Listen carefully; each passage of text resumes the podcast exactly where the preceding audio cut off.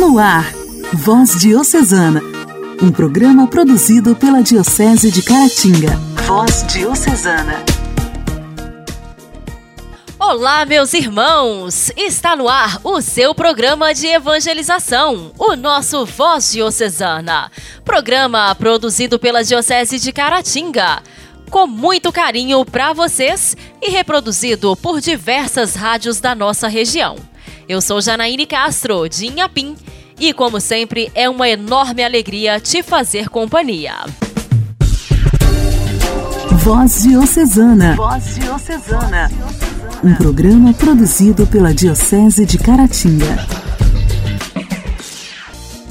Hoje, dia 13 de julho, a igreja celebra o dia de Santo Henrique e Santa Cunegundes. Muitos acusam a Idade Média como um tempo de trevas na história. E não tem como não pensar nisso se não abrirmos os olhos e olharmos para o alto, pois neste lugar é que se encontram as luzes deste período, ou seja, os inúmeros santos e santas. Henrique e Cunegundes fazem parte deste lustre, pois viveram uma perfeita harmonia de afetos, projetos e ideais de santidade. Henrique era filho de duque e nasceu num castelo na Alemanha em 973. Pertencia a uma família santa e por isso foi educado também por cônegos e mais tarde pelo bispo de Ratisbona, adquirindo assim toda uma especial formação cristã.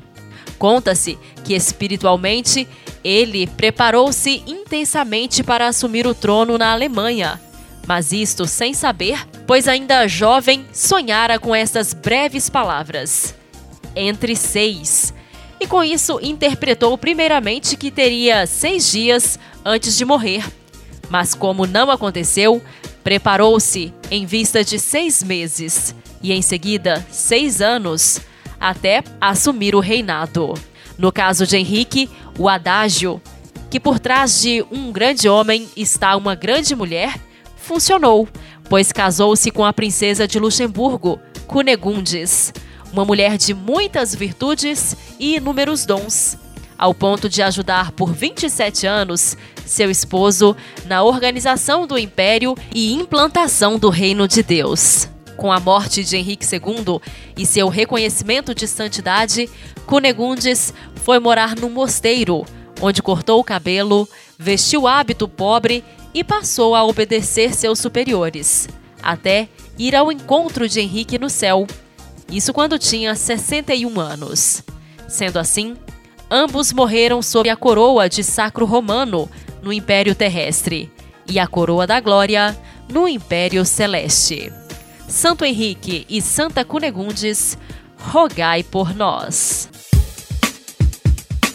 A alegria do Evangelho. O Evangelho. O Evangelho. Oração, leitura e reflexão.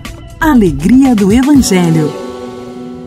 Está na hora de ouvirmos e meditarmos sobre a palavra de Deus. O evangelho de hoje será proclamado e refletido por Rodrigo Magno, da paróquia Nossa Senhora da Conceição de Caratinga.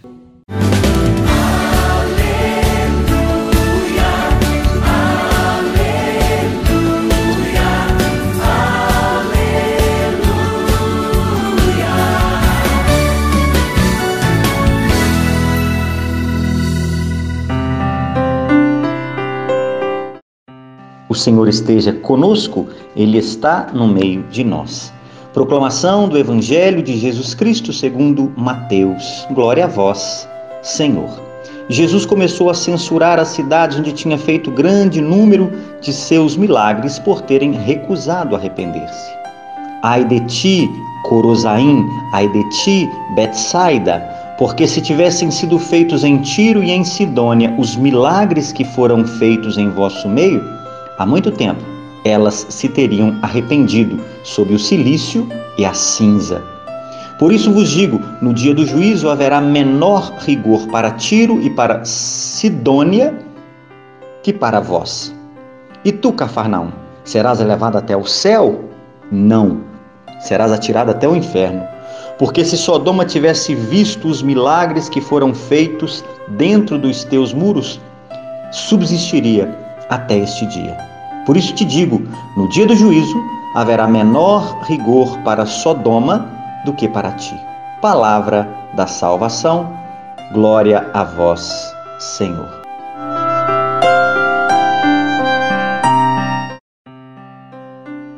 Jesus demonstra aqui nesse evangelho de hoje uma indignação contra essas cidades.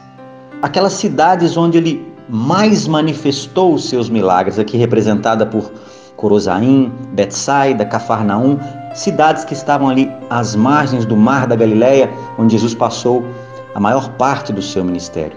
E Jesus demonstra toda a sua decepção com a dureza do coração dessas cidades. Ai de ti! Ele usa essa expressão que é fortíssima e que remete à literatura profética, em que os profetas também dirigiam palavras nesse sentido sobre a, aquelas cidades em que, ouvindo a palavra, não se arrependiam. E qual o motivo é, dessa atitude dura de Jesus?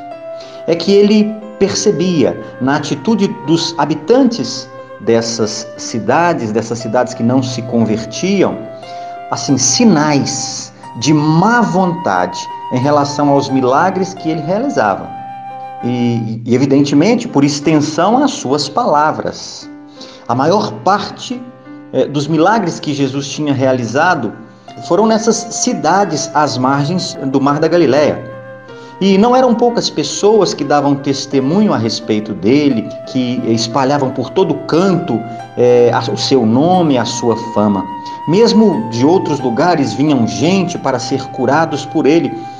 E todos eram acolhidos, eram atendidos, eram recebidos, ninguém voltava para casa sem receber uma bênção, sem ser beneficiado. Todas as doenças e enfermidades eram curadas, os espíritos imundos eram é, expulsos, os pecadores eram perdoados, a dignidade humana era restaurada.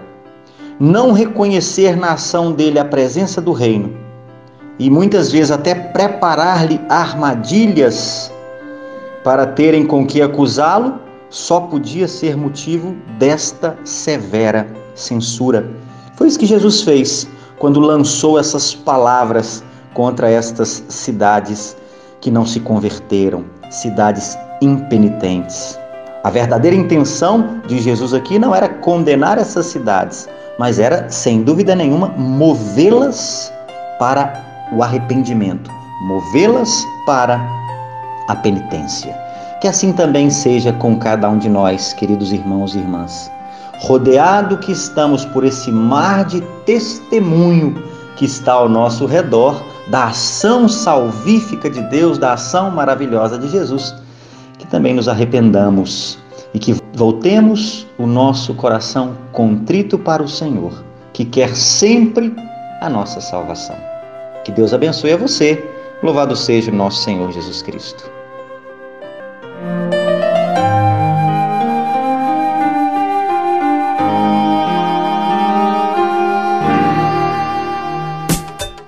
Diálogo Cristão. Temas atuais à luz da fé. Diálogo Cristão.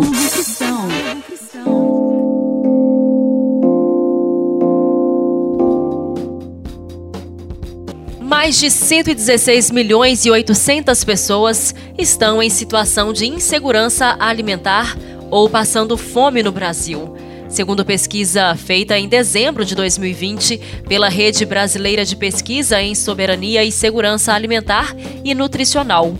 O número, que é mais da metade do número de brasileiros, engloba pessoas que não se alimentam como deveriam, com qualidade e em quantidade suficiente. Os dados alarmantes dessa pesquisa, quem traz para a gente é a repórter Sandra Frontella, aqui no quadro Diálogo Cristão mais da metade da população, quase 60%, passou os últimos 13 meses sem saber se teriam o que comer no dia seguinte ou com o comprometimento da qualidade para manter os alimentos necessários à família. Desse universo, pelo menos 19 milhões de brasileiros vivenciaram situação de fome. Essa realidade coloca o Brasil no mapa da fome da ONU. O diretor executivo da ONG Ação da Cidadania, Kiko Afonso, alerta que a fome cresce há pelo menos cinco anos e o Brasil retornou de fato ao mapa da fome desde 2018. Afonso lembra a conquista do país em 2014, quando saiu do mapa da fome e serviu de exemplo para outras nações. Eu acho que isso é quase único no mundo, um país ter saído e voltado tão rápido para o mapa da fome da ONU. E isso se deve não à Covid, se deve a uma construção de governo de destruição de políticas públicas voltadas para a segurança alimentar. Então você tem políticas que são destruídas em relação à participação da sociedade civil junto ao governo. Então o Bolsonaro, no primeiro ato dele como governo, ele extingue o Conselho Nacional de Segurança Alimentar, que é um órgão fundamental para essa construção de políticas públicas e para a gente saber como a fome está no Brasil. Os dados da fome no país fazem parte do relatório Luz da Sociedade Civil sobre a Agenda 2030. O documento é elaborado por organizações não governamentais, entidades e fóruns da sociedade civil. Afonso enumera uma série de outros fatores que impactam na fome do país. Desde o governo Temer, a gente tem uma política de destruição dos estoques reguladores de alimentos, que a Conab mantinha estoques de grãos, né?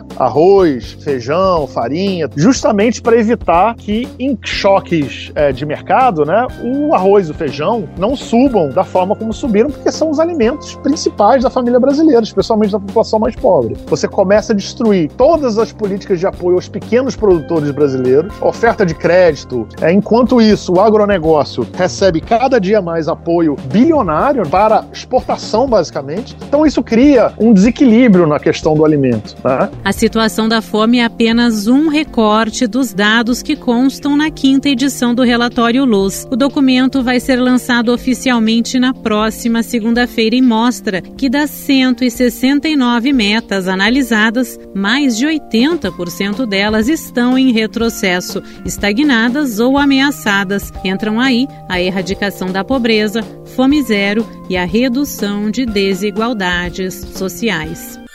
Igreja, Igreja em Ação. Formação, CNBB, notícias, Vaticano, diocese, não paróquia, a minha Igreja fé. em Ação. Igreja em Ação. O Memorial Padre Colombo, localizado no pátio do Santuário de Adoração Perpétua, em Caratinga, foi reaberto ontem, dia 12. O público agora pode visitá-lo e fazer suas orações de 13 às 17 horas, horário em que acontece a tradicional bênção no santuário. O local estava fechado para os romeiros há um ano e quatro meses, devido à pandemia. No quadro Igreja em Ação de hoje, vamos receber a nossa amiga Graciete Coimbra, da paróquia da Paróquia do Coração Eucarístico de Jesus, Santuário de Caratinga. Olá, Graciete, seja muito bem-vinda. Olá, Janaíne. Sou a Graciete, faço parte do Ministério de Música da Paróquia do Santuário de Caratinga, a paróquia do Coração Eucarístico de Jesus. Lindo, né? Paróquia do Coração Eucarístico de Jesus. O coração de Jesus somos privilegiados. E com essa alegria que venho aqui falar com vocês. Devido à pandemia, durante mais de um ano, a nossa gruta ficou fechada.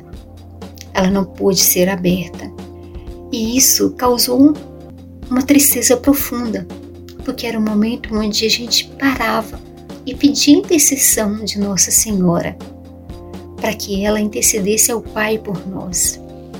Mas nesse domingo, dia 11, foi reaberto e junto da missa que foi celebrada pelo Padre Júnior, uma missa de muita unção, muita fé, muita esperança, fizemos a novena do Perpétuo, a novena que será realizada todo dia 11 de todos os meses. É reaberto também o memorial do Padre Colombo. Padre Colombo foi um membro fundamental da nossa paróquia. ele foi a pedra fundamental para a construção do nosso santuário. E ele pedia a Nossa Senhora para que intercedesse ao Pai para que ele tivesse força para conseguir. Hoje, o memorial está sendo aberto novamente, está aberto novamente, porque ele pedia intercessão a Nossa Senhora de Lourdes. Ele foi sepultado ao lado dessa da gruta de Nossa Senhora, da nossa mãezinha, né? É muita alegria. Ainda não acabou.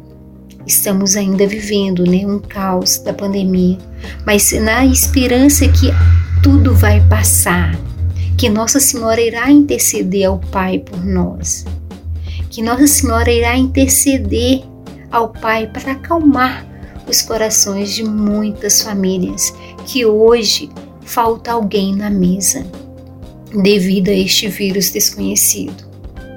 Mas como diz o Padre Júnior, nada vem por acaso. Mas estamos felizes em saber que estamos voltando com a nossa rotina da nossa paróquia, devagarzinho, mas com todos os cuidados.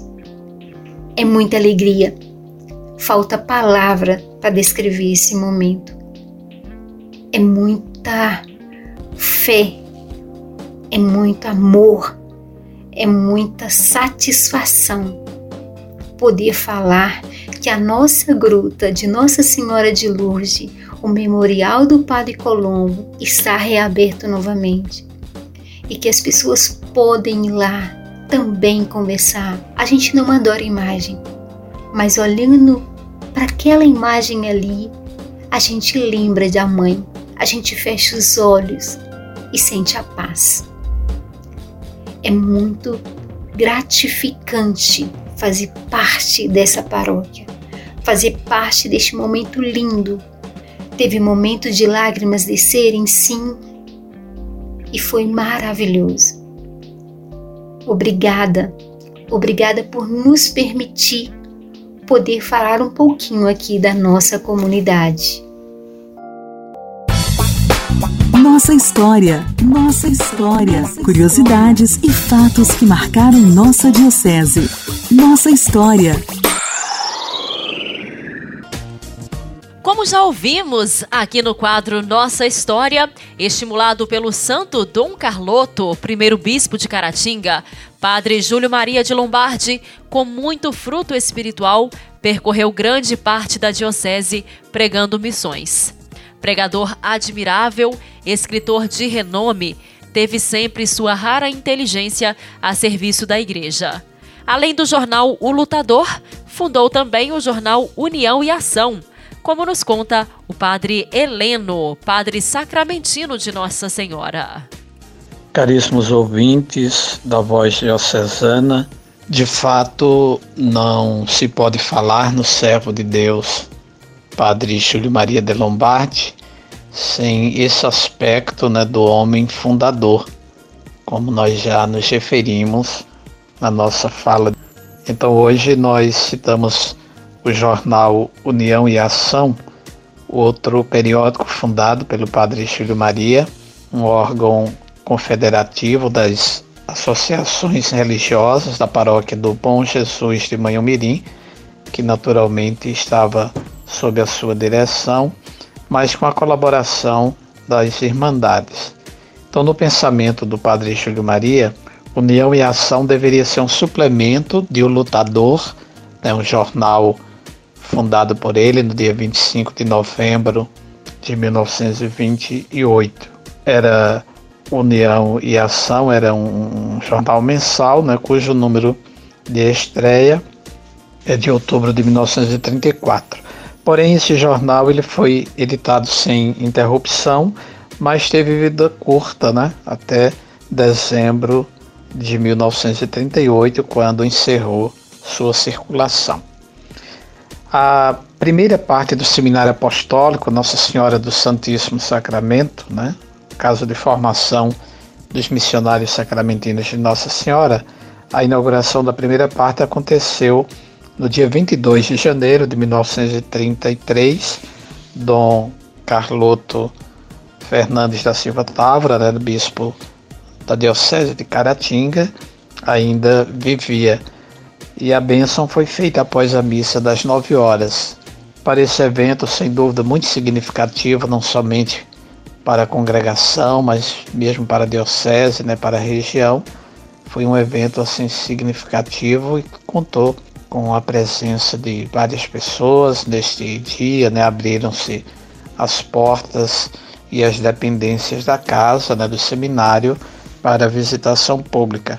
Era uma forma também de fazer com que as pessoas eh, se sentissem acolhidas por serem benfeitoras e direto ou indiretamente contribuírem para a formação dos novos missionários, dos novos sacerdotes da primeira congregação masculina do Brasil. Voz Diocesana. Voz Diocesana.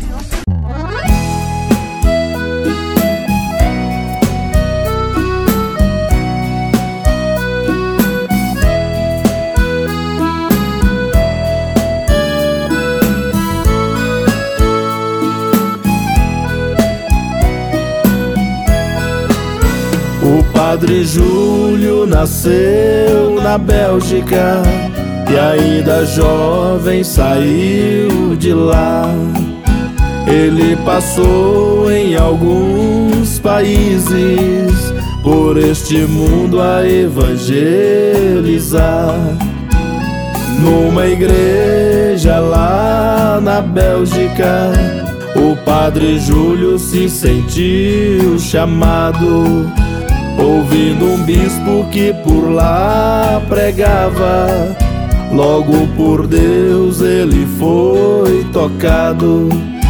Dali em diante ele fez com Deus uma forte aliança. Onde passou, fez muitas obras com o espírito de liderança. Ele é santo, santo ele é. Por isso, juntos, com muita fé, com alegria e muito orgulho, louvemos a Deus por ter usado Padre Júlio. Ele é santo, santo ele é.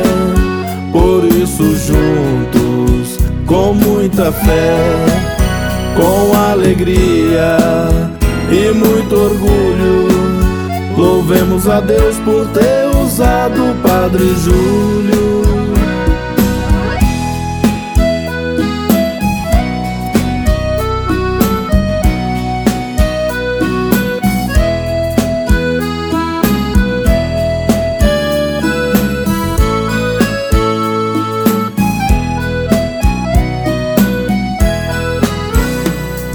Brasil passou em muitas cidades até chegar a Manhumirim. Aqui também fez muitas obras, com muita garra ele fez assim. Fez o patronato pensando nas crianças e o asilo pensando nos velhinhos. Pensou nos estudantes e fez o colégio. E tudo fez com muito carinho. Pensou nos doentes e fez o hospital. Igreja e seminário pensando na missão. O Padre Júlio fez da sua vida uma verdadeira oração. Ele é santo, santo ele é. Por isso, juntos, com muita fé, com alegria e muito orgulho, louvemos a Deus por ter usado Padre Júlio. Ele é santo, santo ele é. Por isso, juntos, com muita fé com alegria e muito orgulho, Louvemos a Deus por ter usado o Padre Júlio. Louvemos a Deus por ter usado o Padre Júlio. Louvemos a Deus por ter usado o Padre Júlio.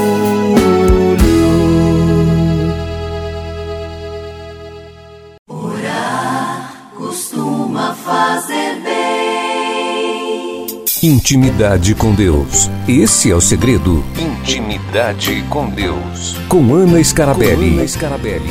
Orar costuma fazer bem. Louvado seja nosso Senhor Jesus Cristo. Para sempre seja louvado. Agradeço a você que acompanha conosco a voz diocesana. Acompanhe também as reflexões no meu canal todo final de semana. Mas agora, nessa hora, vamos orar. Jesus é o orante, dizíamos há pouco na semana passada.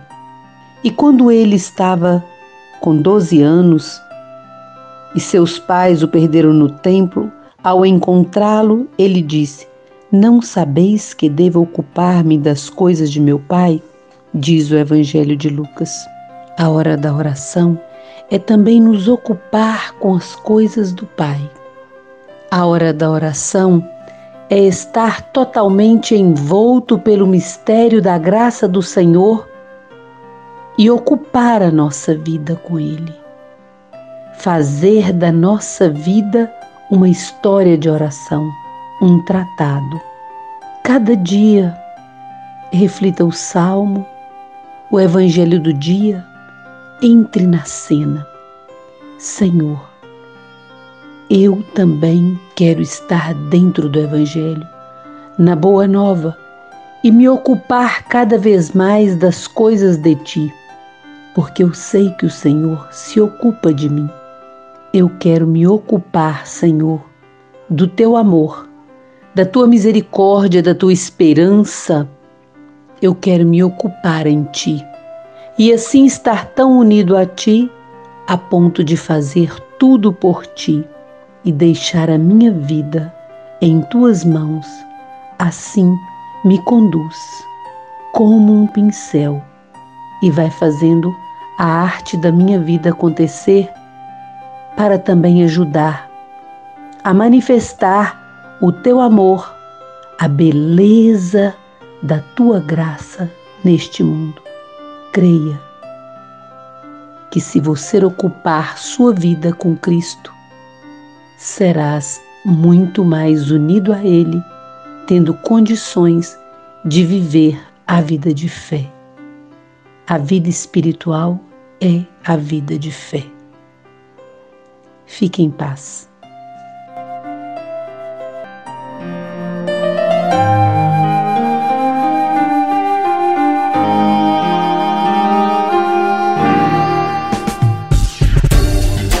Voz Diocesana. Voz Diocesana. Um programa produzido pela Diocese de Caratinga. Queridos ouvintes, agradeço imensamente a cada um de vocês pela audiência. Está terminando o nosso Voz Diocesana. E eu quero te dizer que um dos melhores conselhos que já recebi foi: converse com Deus. E eu repasso para você este conselho. Converse com Deus. Seja qual for o motivo, seja qual for o problema, deixe Ele te guiar. Conte a Ele o que te angustia e se abra para ouvir. Ninguém tem respostas melhores que as dele. Uma ótima semana para todos vocês. Você ouviu Voz Diocesana, um programa da Diocese de Caratinga. Voz Diocesana.